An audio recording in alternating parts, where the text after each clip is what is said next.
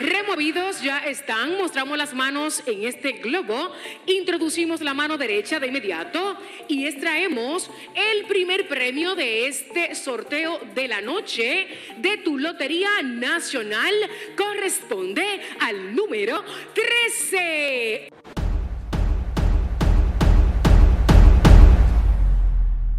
Pasado poco más de nueve meses desde que el bolo 13 comenzó a girar en la tómbola de la justicia dominicana e hizo comparecer ante ella a más de una decena de presuntos involucrados por planear un fraude en el sorteo de la Lotería Nacional.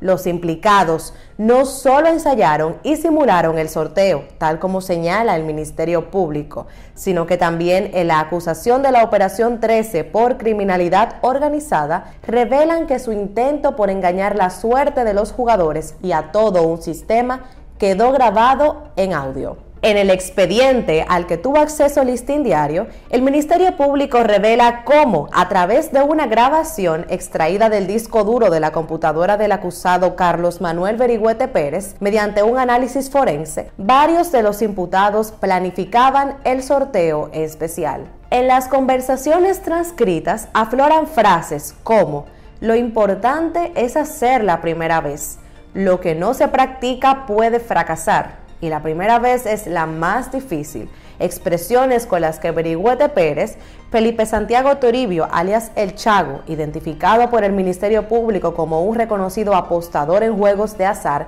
y Leónidas Medina Arbelo, alias Nazaret o NASA, descrito como el eje operativo de la operación para la materialización de los hechos, inducían a los demás a las reuniones para practicar.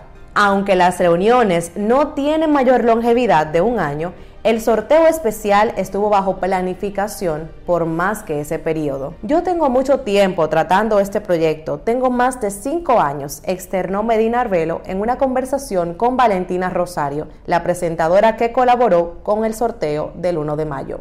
Recuerda que un porcentaje de estos sorteos es a beneficio de instituciones que trabajan por el bienestar social. Definitivamente, tu Lotería Nacional está cambiando. El también conocido como NASA o Nazaret, que permanece prófugo de la justicia, indicó que el momento elegido para el fraude era durante el cambio de gobierno, pero que William Rosario, expresidente de Fenabanca y señalado como mejor amigo del también acusado Luis Dicen, ex administrador de la Lotería Nacional, dijo, vamos a pararlo hasta que llegue la nueva administración alegando que él y su amigo formarían parte del gobierno.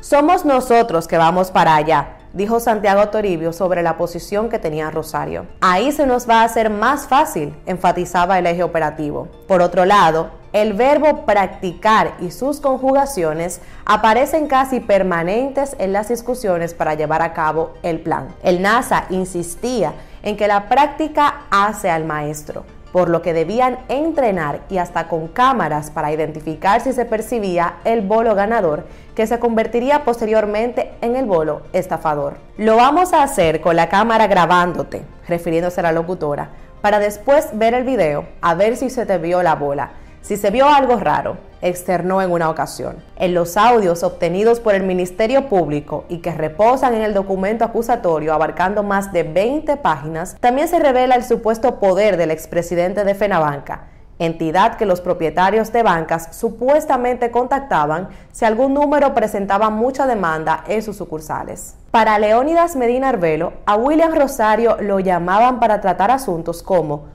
Oye William, ¿y ese número que está como muy alto? ¿Qué está pasando? O William, mira, yo llevo ya tanto el número vendido de este. Precisamente para evitar que los banqueros identificaran la movida con el bolo 13, que para entonces solo conocían a El NASA, una persona no identificada dentro del contexto, y Rosario.